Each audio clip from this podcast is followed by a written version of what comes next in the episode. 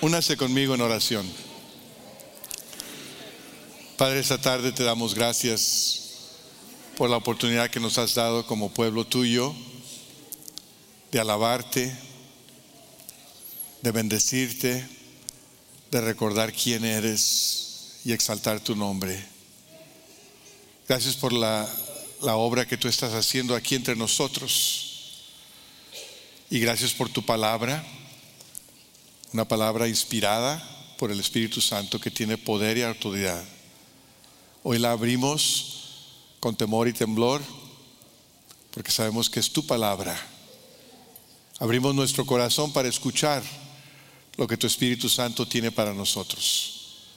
Háblanos, Señor, y ayúdanos a escuchar con deseo de obedecer. Aumenta nuestra fe y que tu Espíritu Santo se sienta en casa aquí, con libertad. Lo pedimos en el nombre de Cristo Jesús. Amén. Hay algunos que han sugerido, algunos autores el día de hoy que han sugerido que vivimos en una recesión evangélica.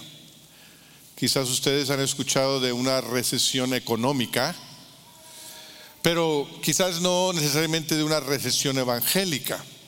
Cuando hablamos de los evangélicos nos referimos a aquellos cristianos que están comprometidos a la autoridad de la Biblia, que toman muy en serio este libro, que entendemos que el ser cristiano, el tener una relación con Dios, requiere una experiencia de un nuevo nacimiento y que estamos comprometidos a compartir las buenas nuevas con aquellos que todavía no conocen a Cristo. Eso es esencialmente lo que constituye a un evangélico entre los cristianos. Se dice que en nuestro país hay como un 73% de personas que se identifican, se autoidentifican como cristianos. Quizás sean católicos, protestantes, evangélicos o quizás de una secta y se identifican como cristianos. No necesariamente quiere decir que lo sean, sabemos que no todos los que creen ser cristianos son cristianos, pero esta cuestión de una recesión evangélica nace del hecho de que hay un decline en muchas denominaciones. Entre los católicos romanos en Estados Unidos hay un decline del 11%. Están perdiendo 11% de sus parroquias. Entre los protestantes eh, de, las denominaciones más tradicionales de centro, puede ser presbiterianos, metodistas, luteranos, anglicanos, episcopales, hay un decline entre 15 y 40% de su membresía que están perdiendo. Y entre los evangélicos, como nosotros, como los bautistas y otras iglesias independientes, se dice que el porcentaje que antes se creía de la población de Estados Unidos que es evangélico, que el porcentaje es menos, que no es el 40%, que quizás no es ni el 30%, que quizás es hasta solamente el 10%. Depende de cómo se mida esa estadística, pero es algo interesante. Aún más interesante que eso para mí es el hecho de que cada año se cierran las puertas de 4 mil a 5 mil iglesias en nuestro país. Cada año en este país de Estados Unidos están cerrando las puertas de 4 mil a 5 mil iglesias. Quiere decir por semana 82. En otras palabras, el domingo pasado hubo 82 iglesias que este domingo ya no tuvieron servicio. Cerraron la puerta.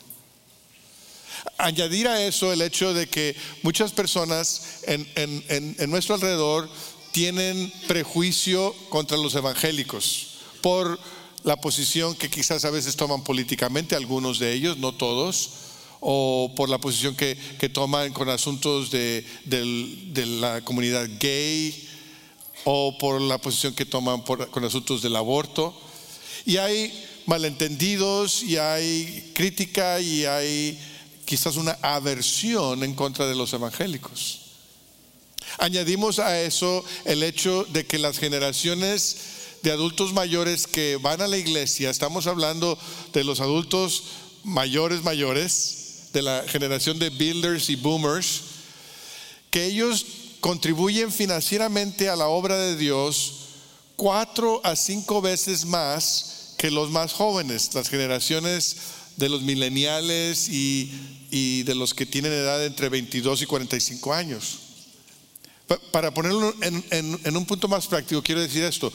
Cuando tenemos el funeral de un abuelito que ha dado a la iglesia toda su vida y pasa a estar en la presencia del Señor, se requieren cuatro a cinco nuevas personas en las generaciones más jóvenes para reemplazar lo que ellos daban. Entonces ustedes se dan cuenta que en la iglesia en Estados Unidos hay un problema financiero.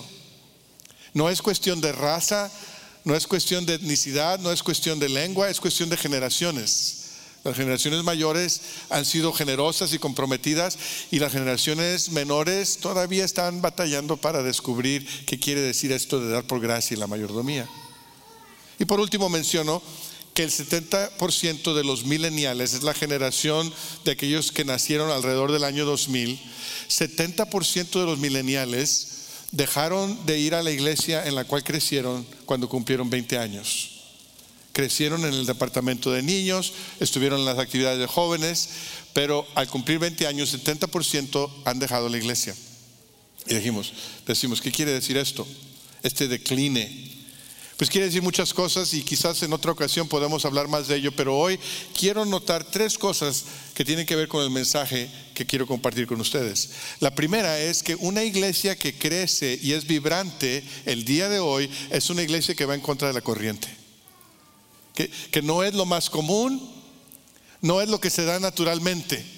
Una iglesia vibrante, creciente, multiplicadora es va en contra de la corriente.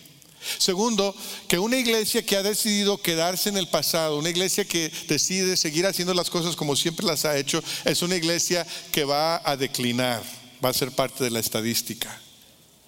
Y en tercer lugar, quiero decir, decirnos a nosotros como pueblo de Dios, como iglesia, que si estamos involucrados en la obra de Dios, si estamos comprometidos a ser discipuladores, si estamos comprometidos a la misión de Dios, quiero que sepamos que tenemos fuerzas que, nos, que se oponen a nosotros a nuestro alrededor.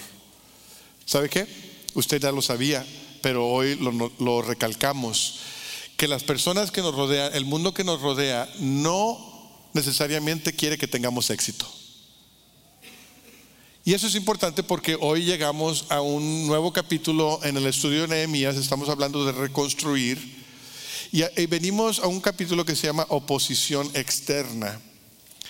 Nehemías tuvo la misión de reconstruir Jerusalén. Nosotros como pueblo de Dios tenemos la misión de edificar el reino de Dios. Las dos misiones son importantes y las dos misiones se encuentran con oposición. Vayamos al texto de Nehemías 4. Hemos estado leyendo cada capítulo de Nehemías y hoy llegamos al capítulo 4 y comenzamos con el versículo 1. Dice de la siguiente forma: Cuando Zambalat se enteró de que estábamos reconstruyendo la muralla, se disgustó muchísimo y se burló de los judíos. Ante sus compañeros y el ejército de Samaria dijo: ¿Qué están haciendo estos miserables judíos? ¿Creen que se les va a dejar que reconstruyan y que vuelvan a ofrecer sacrificios? ¿Piensan acaso terminar en un solo día? ¿Cómo creen que de estas piedras quemadas, de estos escombros van a hacer algo nuevo? Y Tobías, el amonita que estaba junto a él, añadió, hasta una zorra, si se sube a este montón de piedras, lo echa abajo. Por eso oramos Escucha, Dios nuestro, cómo se burlan de nosotros. Haz que sus ofensas recaigan sobre ellos mismos. Entrégalos a sus enemigos que los lleven en cautiverio. No pases por alto su maldad ni olvides sus pecados porque insultan a los que reconstruyen. Continuamos con la reconstrucción y levantamos la muralla hasta media altura, pues el pueblo trabajó con entusiasmo. ¿Se dan cuenta ustedes de la lucha que Nehemías está teniendo por aquellos que se oponen al proyecto que Dios le dio?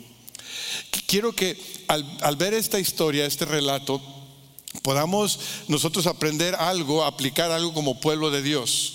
la, primera cosa que quiero compartirles el día de hoy es que el progreso lleva a la oposición.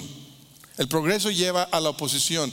Nehemías había tenido la habilidad de, de, animar a todos esos judíos que habían estado viviendo en Jerusalén y alrededor de Jerusalén, habían aprendido a vivir entre los escombros, entre las ruinas, habían aceptado su destino y cuando llega Nehemías les da una visión de una Jerusalén restaurada y captan la visión.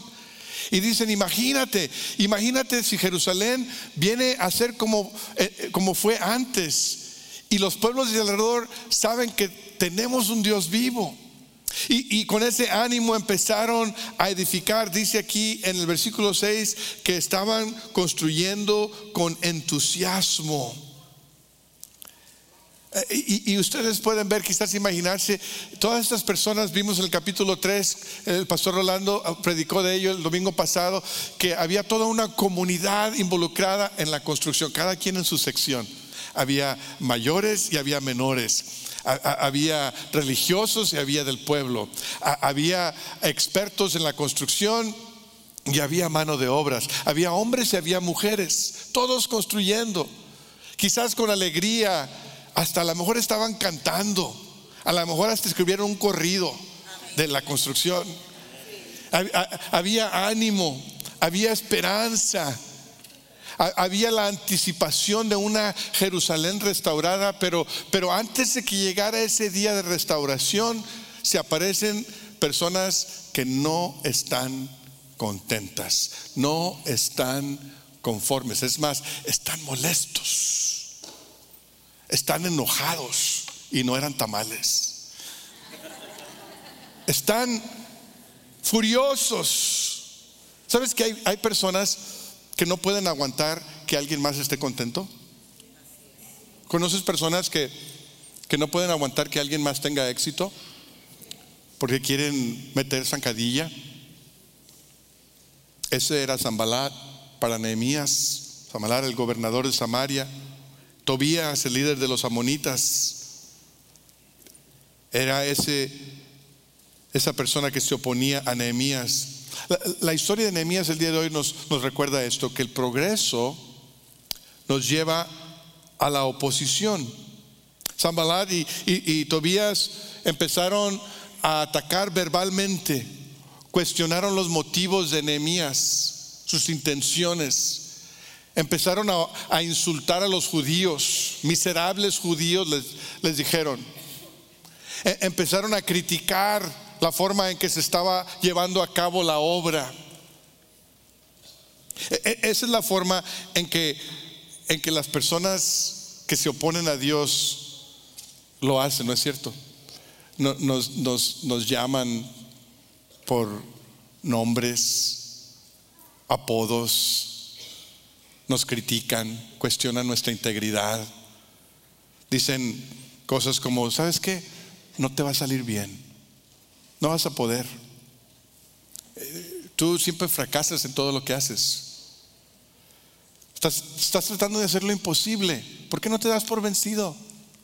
Nadie más lo está haciendo, tú eres el único. Tú eres la única persona que estás haciendo eso. Van a creer que estás loco. Es más, lo estás haciendo mal. Hay un montón de gente allá que te está viendo y está criticando lo que estás haciendo. ¿Por qué no dejas de hacerlo? Las voces que, que critican, que juzgan, que desaniman, vienen del enemigo. Pero hermano, es que a veces es necesario dar una crítica constructiva, sí, sí es cierto. Hay un lugar para la crítica constructiva, pero déjame decirte, la crítica constructiva se hace en amor, se hace para edificar y usualmente se hace en privado. La gente que anda hablando por afuera, la, gente que anda ah, ofendiendo, que anda chismeando, que anda diciendo en público, es instrumento del enemigo. Y eso es lo que le, molestaba a Nehemías. Nehemías no estaba molesto porque, porque él tenía duda de su llamado. Nehemías sabía quién lo llamó. Él no estaba dudando su capacidad, no estaba dudando su habilidad. Lo que le molestó a Nehemías es que estos hombres insultaron al pueblo de Dios, que estaba trabajando en la obra con todo su corazón. Eso es lo que le, molestó y por eso su oración es una oración que, expresa un, enojo santo, quiero decir. ¿Se da cuenta de, de, lo que el Señor, lo que Nehemías pide para sus para Zambalad y Tobías dice, escucha Dios nuestro cómo se burlan de nosotros, haz que sus ofensas, ofensas recaigan sobre ellos mismos, entrégalos a sus enemigos, que los lleven en cautiverio. ¡Wow! ¡Qué oración! ¿Has a veces tú querido orar así por los que te critican? ¿Sí? Diga la verdad. Señor, dales unas buenas cachetadas, cachetadas santas Señor, tú sabes lo que han hecho y lo que han dicho, que se le caigan todos los dientes menos uno. Señor, que le salgan granos y un pelito sobre el grano. Nunca han orado así ustedes, hermanos, ¿no? Señor, dales mal aliento perpetuo y que, y que le piquen los zancudos, ¿no? A veces cuando la gente nos critica, nos ofende, cuando la gente eh, se opone a lo que estamos haciendo, nos duele, ¿no es cierto?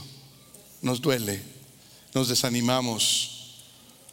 Y el Señor Jesús nos recuerda en medio de nuestro dolor, ahí en el Sermón del Monte dice, ustedes han oído que se dijo, ama a tu prójimo y odia a tu enemigo, pero yo les digo, amen a sus enemigos y oren por quienes los persiguen, para que sean hijos de su Padre que está en el cielo. ¡Wow! Qué difícil, ¿no? Qué difícil cuando alguien realmente ha sido odioso con nosotros, orar por ellos, amarlos. Pero eso es lo que nos distingue como hijos de Dios, ¿no es cierto? Eso es lo que nos hace diferentes de los fariseos, los religiosos y la gente mundana. Es amar a nuestros enemigos y orar por los que nos persiguen. Eh, pero no deja de ser cierto que el progreso lleva a la oposición. Déjame decirte esto, hermano. Si eres líder, vas a enfrentar oposición. Si tú, si tú te has apuntado para servir al Señor, vas a enfrentar oposición. Si tú has dicho, yo quiero ser un discipulador, yo quiero seguir a Cristo, yo quiero obedecer a Cristo, yo quiero ir a donde Él me guíe, vas a enfrentar oposición. Eh, eh, eh, vi hace algunos años que salió ahí una caricatura de dos venados y, un venado tiene un blanco así en el pecho y el otro venado le dice, apa lunarcito. Apa lunarcito. Y me hace pensar esto. Cuando, cuando, cuando nosotros respondimos al llamado de ser líderes, tenemos ya un lunarcito ahí. Tenemos una marca. Cuando nosotros dijimos sí al Señor, te vamos a seguir a donde tú nos guíes, viene con lunarcito, viene con una marca. Y, es bueno aceptarlo y, saber que así es. Eh, dijo un pastor recientemente, en Twitter dijo, si no estás listo para enfrentar la oposición por tu obediencia a Dios, no estás listo para ser usado por Dios. ¿Lo digo otra vez? Si no estás listo para enfrentar oposición por tu obediencia a Dios, no estás listo para ser usado por Dios. Y recordamos, ¿cómo sabemos que la voz que escuchamos es la voz de alguien que, que el Señor está usando o es la voz del enemigo? Déjame decirte, es fácil. Cuando es la voz del enemigo, tiene la intención de distraer, de destruir, destruir y de dividir. Dijo el Señor Jesús que el ladrón no viene sino para hurtar, para matar y destruir. Esa es la voz del enemigo. Pero ¿sabes cuál, cuál es, lo que qué es lo que necesitamos recordar? Que el diablo es un mentiroso. El diablo es un mentiroso. El progreso lleva a la oposición. En segundo lugar, la plegaria lleva a la visión. El enemigo es persistente. Cuando el enemigo no logra hacerte tropezar de, de una forma, va a intentar hacerlo de otra forma. Lo hizo con el Señor Jesucristo. ¿Se acuerdan cuando el Señor Jesucristo fue tentado en el desierto? ¿Cuántas veces lo tentó Satanás a Jesús? ¿Una vez? Digo, no, pues Jesús no cayó, así que me voy. ¿O dos veces? No, tres veces. El diablo es persistente. El enemigo es terco. Y, vemos aquí que esto sucede con Nehemías, cuando, cuando los enemigos de Nehemías no pudieron tener éxito en fracasar el trabajo de Nehemías con sus palabras, entonces cambiaron su táctica. Fíjense el versículo 7 en adelante de Nehemías 4, versículo 7. Dice de la siguiente forma. Pero cuando Zambalar y Tobías y los árabes, los amonitas y los azodeos se enteraron de que avanzaba la reconstrucción de la muralla y de que ya estábamos cerrando las brechas, se enojaron muchísimo y acordaron atacar a Jerusalén y provocar disturbios en ella. Oramos entonces a nuestro Dios y decidimos montar guardia día y noche para defendernos de ellos.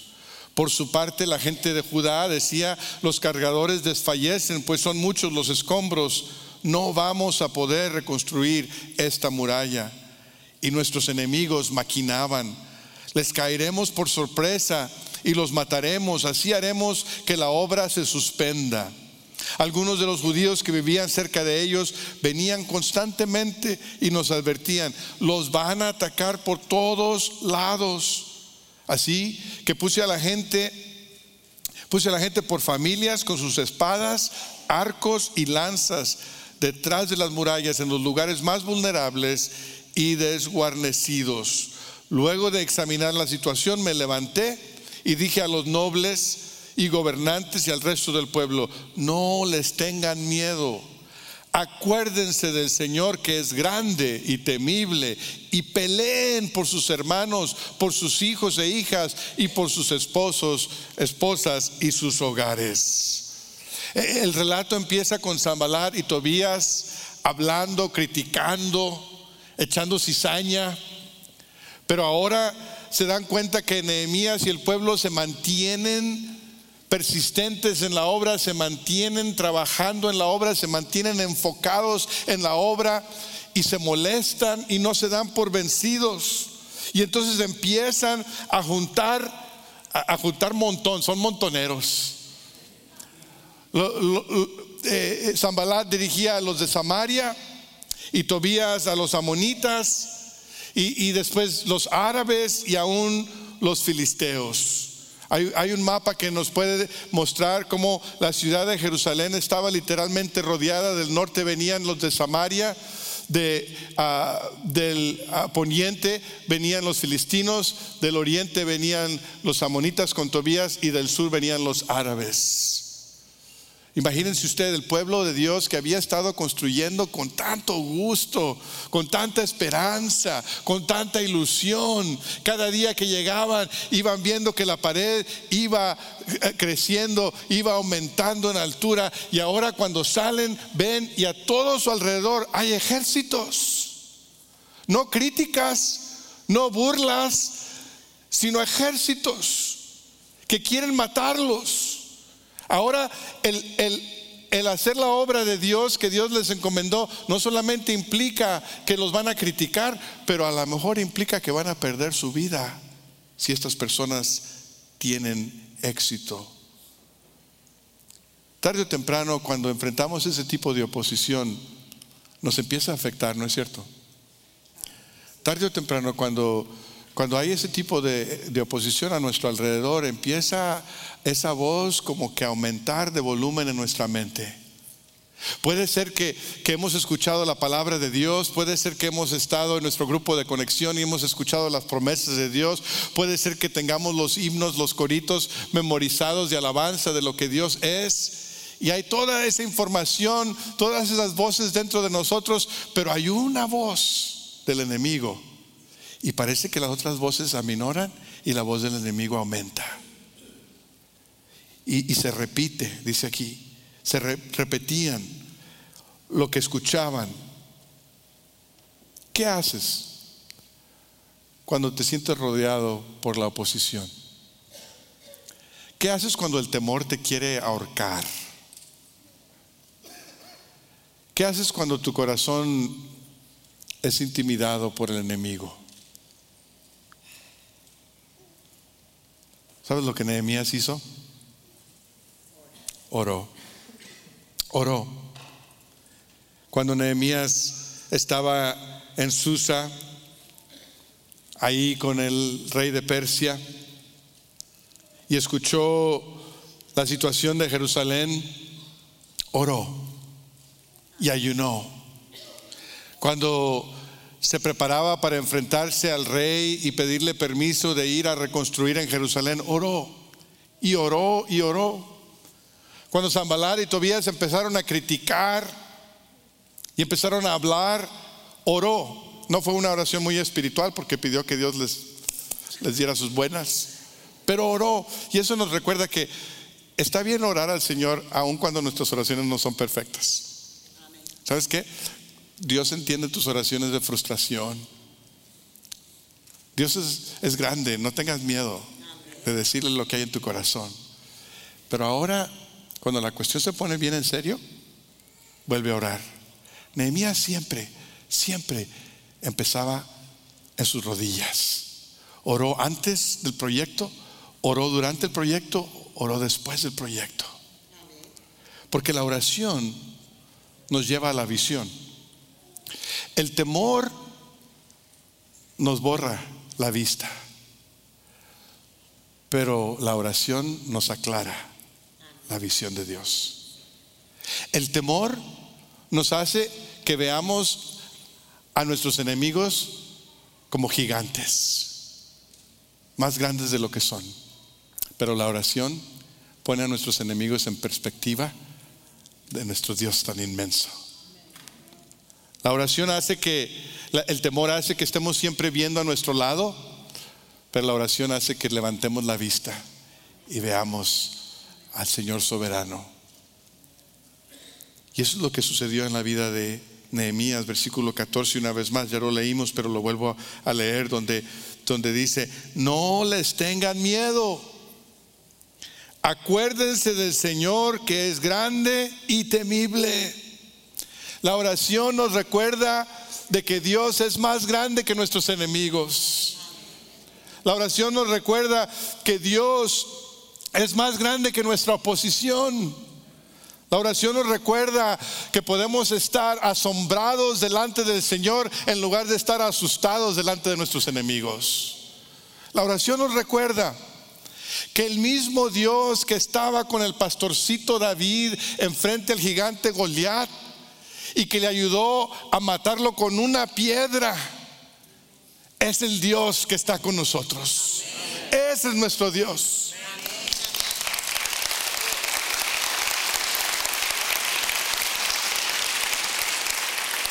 Al Dios a quien tú y yo oramos es el Dios que estaba en el horno ardiente con Sadrach, Mesach y Abednego y los libró del fuego.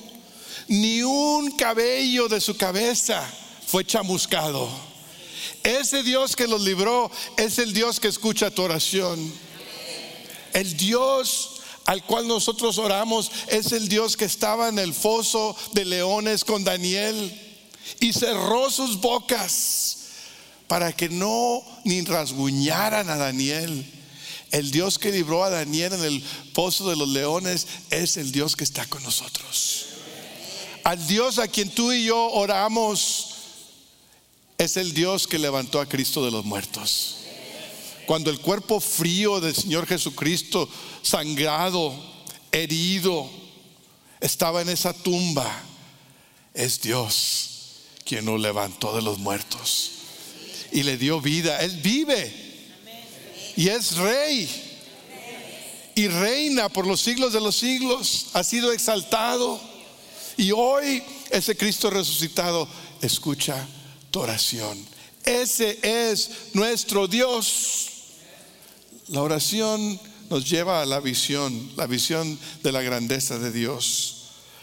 Eh, el servir a Dios implica que vamos a estar en una batalla espiritual. Si vamos a servir al Señor, si vamos a meter manos a la obra, tenemos que entender que habrá una batalla espiritual. Cuando estamos en la misión de Dios necesitamos estar preparados para batallar contra del enemigo de Dios. Sirves a Dios, enfrentarás al enemigo de Dios. Y necesitamos estar preparados. ¿Cómo? En oración. Orar. Y seguir orando. Y seguir orando. Nehemías puso guardias alrededor de la ciudad. Nosotros necesitamos poner guardias espirituales alrededor de la iglesia. Guerreros de oración. Intercesores. Que digan, tenemos un enemigo, pero nosotros estamos en guardia. Vamos a orar lunes y martes y miércoles y jueves y viernes y sábado y domingo. Habrá uno que otro dominguero, pero yo no soy de esos. Yo estoy en guardia, siete días a la semana. Dice Pedro a la iglesia en primera de Pedro 5:8. Dice de la siguiente forma: practiquen el dominio propio y manténganse alerta su enemigo, el diablo, ronda como león rugiente buscando a quien devorar.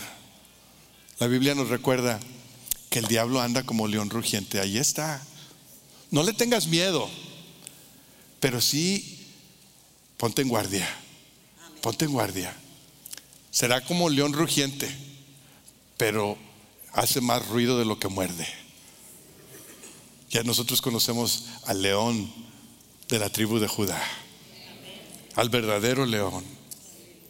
Calvary, si vamos a seguir la visión de Dios para el futuro, necesitamos un ejército de intercesores.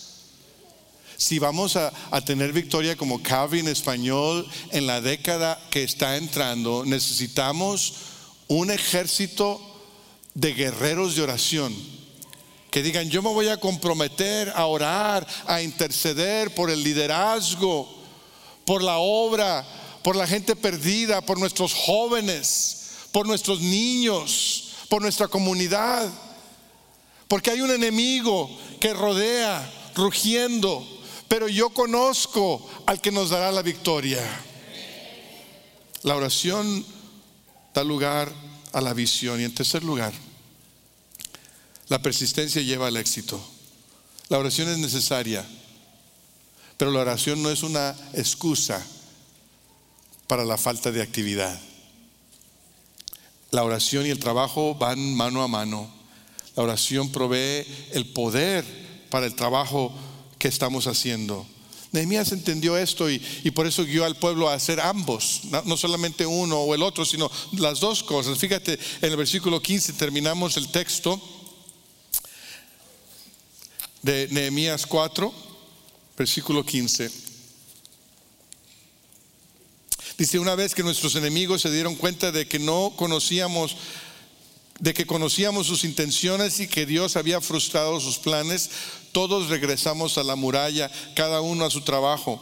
A partir de aquel día, la mitad de mi gente trabajaba en la obra, mientras la otra mitad permanecía armada con lanzas, escudos, arcos y corazas. Los jefes estaban pendientes de toda la gente de Judá, tanto los que reconstruían la muralla como los que acarreaban los materiales no descuidaban ni la obra ni la defensa. Todos los que trabajaban en la reconstrucción llevaban la espada a la cintura. A mi lado estaba el encargado de dar el toque de alarma. Yo les había dicho a los nobles y gobernantes y el resto del pueblo, la tarea es grande y extensa y nosotros estamos muy esparcidos en la muralla, distantes los unos de los otros. Por eso, al oír el toque de alarma, cerremos filas. Nuestro Dios peleará por nosotros. Así que desde el amanecer hasta que aparecían las estrellas, mientras trabajábamos en la obra, la mitad de la gente montaba guardia, lanza en mano. En aquella ocasión también le dije a la gente, todos ustedes, incluso los ayudantes, quédense en Jerusalén para que en la noche sirvan de centinelas y de día trabajen en la obra. Ni yo, ni mis parientes y ayudantes, ni los de mi guardia personal nos desvestíamos para nada.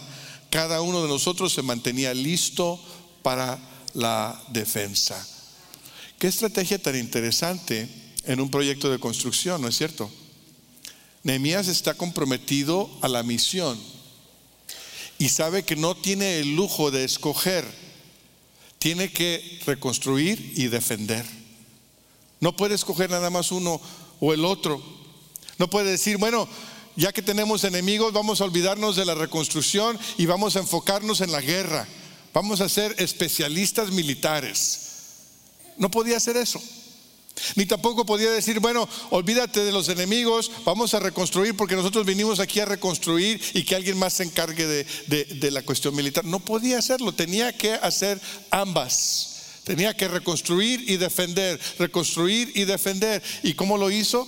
Su estrategia es, dividió al pueblo en dos. La mitad los armó como soldados para que estuviesen en guardia, listos para pelear y la otra mitad en la construcción. Y luego de los que estaban en la construcción, los que llevaban los materiales, llevaban los materiales en una mano y la espada en la otra. ¿Eh? No sé, no sé dónde aprendieron eso, si de los carteles o qué, pero así iban. Y luego los que estaban en la, en la pared también iban armados.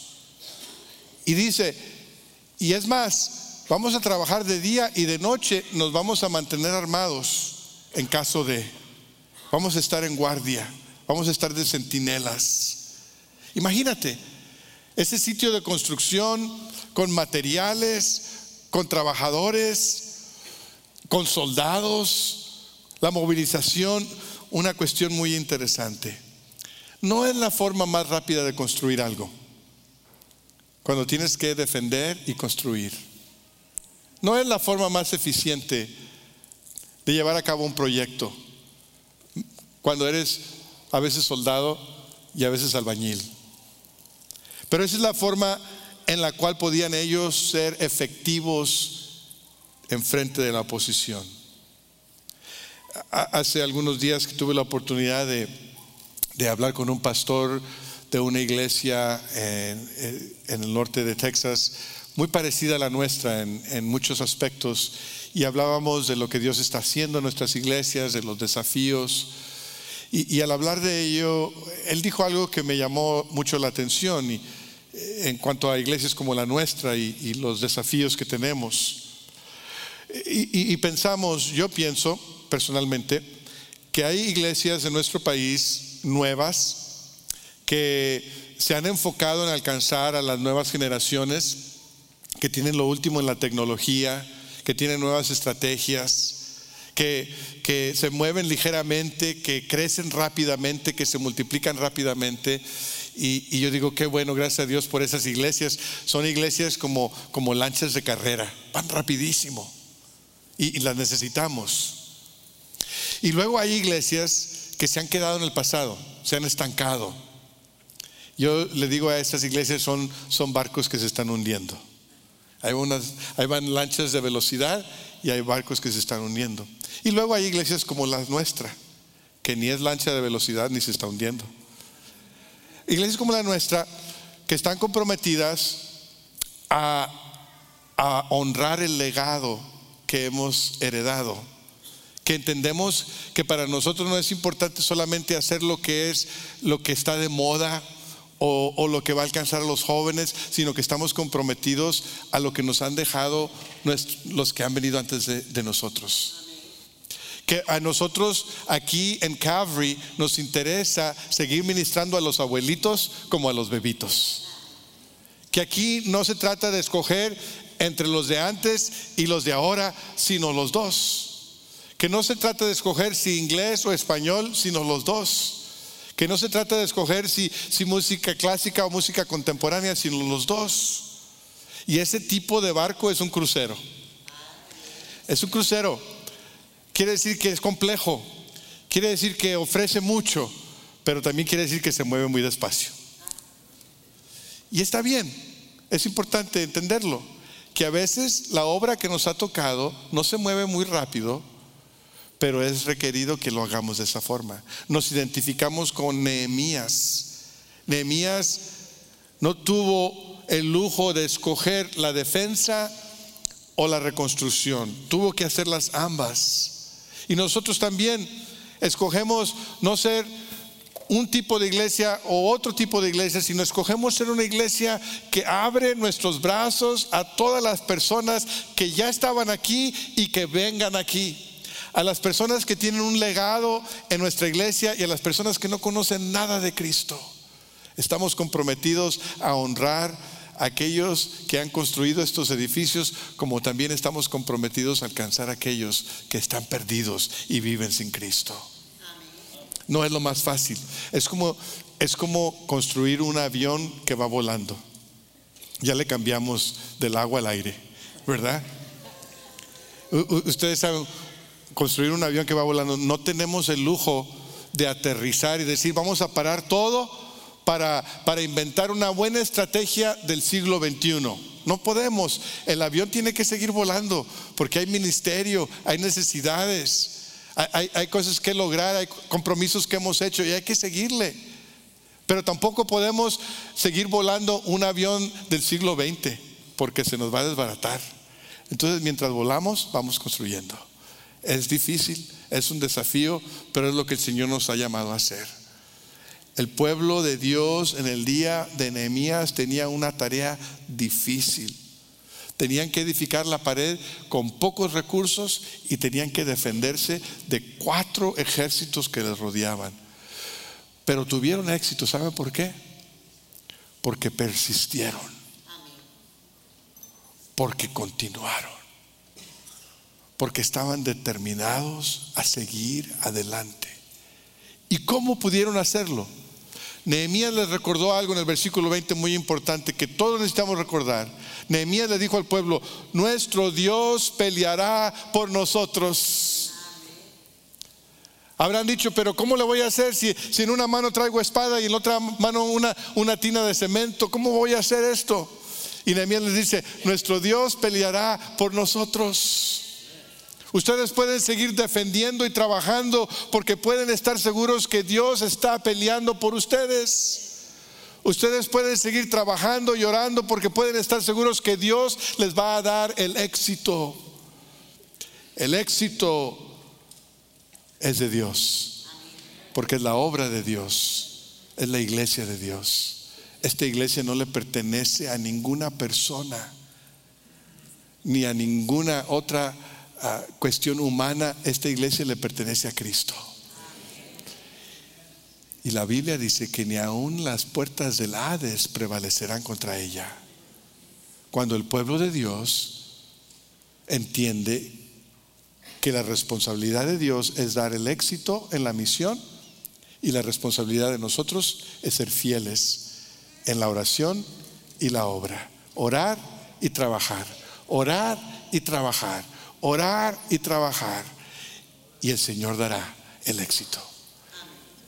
El Señor nos llevará al futuro, el Señor cumplirá su propósito. La persistencia nos lleva al éxito. Podemos enfrentar cualquier oposición al orar y al trabajar, como si Dios peleara por nosotros, porque sí lo hace.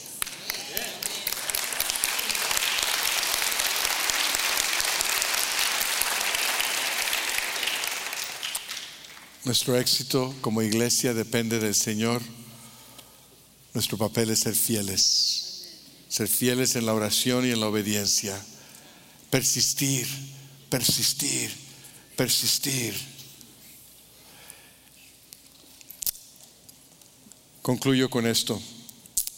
Melissa Odens es una adulta que en su adolescencia tuvo muchos problemas, eh, estuvo eh, en malos caminos, estuvo luchas, porque Melissa cuando, cuando era pequeña, eh, en una discusión con su hermanita, ya, ya, sabes cómo son los hermanitos a veces, hieren.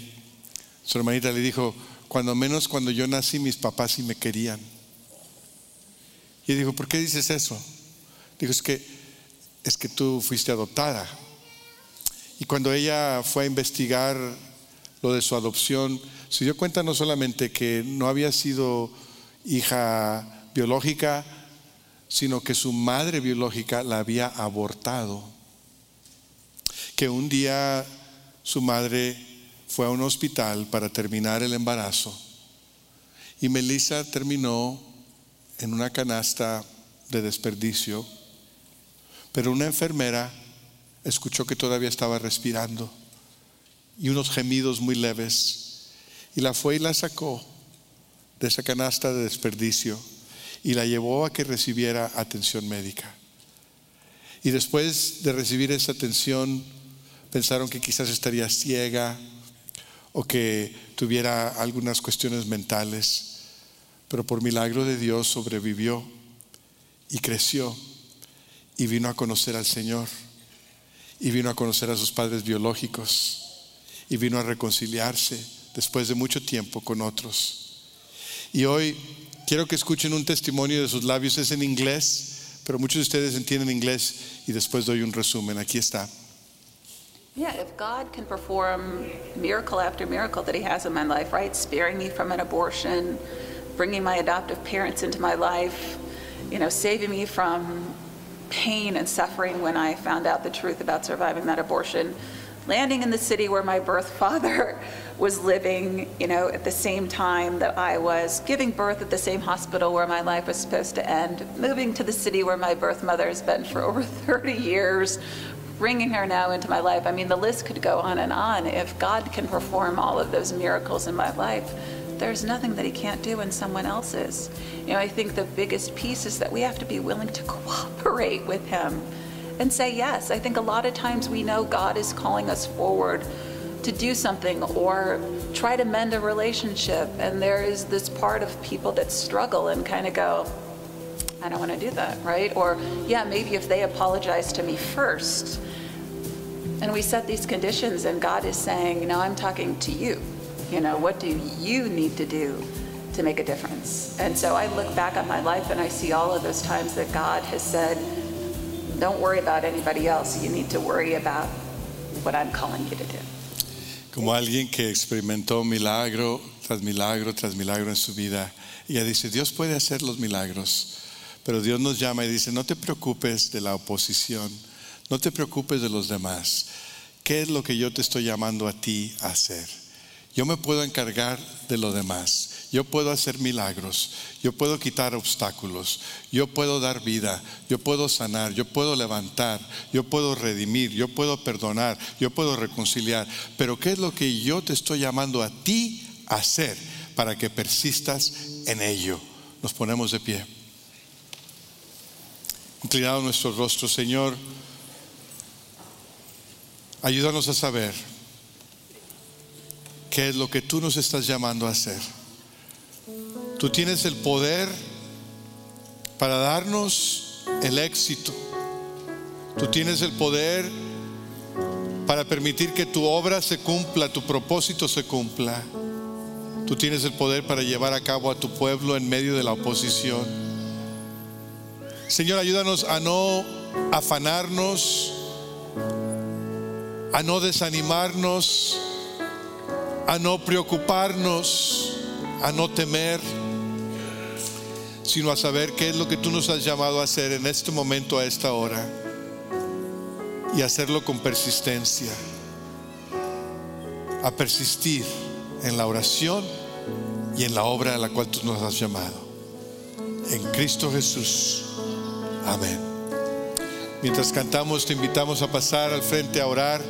Si no has entregado tu vida a Cristo, si no lo conoces como Señor y Salvador personal, hoy puedes poner tu confianza en Él. Puedes recibir el perdón que Él ofrece en la cruz del Calvario y puedes recibir el poder que te ofrece en la tumba vacía donde Él resucitó. Confía en Él. Cualquier otra cosa que Él te esté llamando a hacer, tú responde y dile que sí al Señor. Mientras cantamos, tú dile que sí al Señor.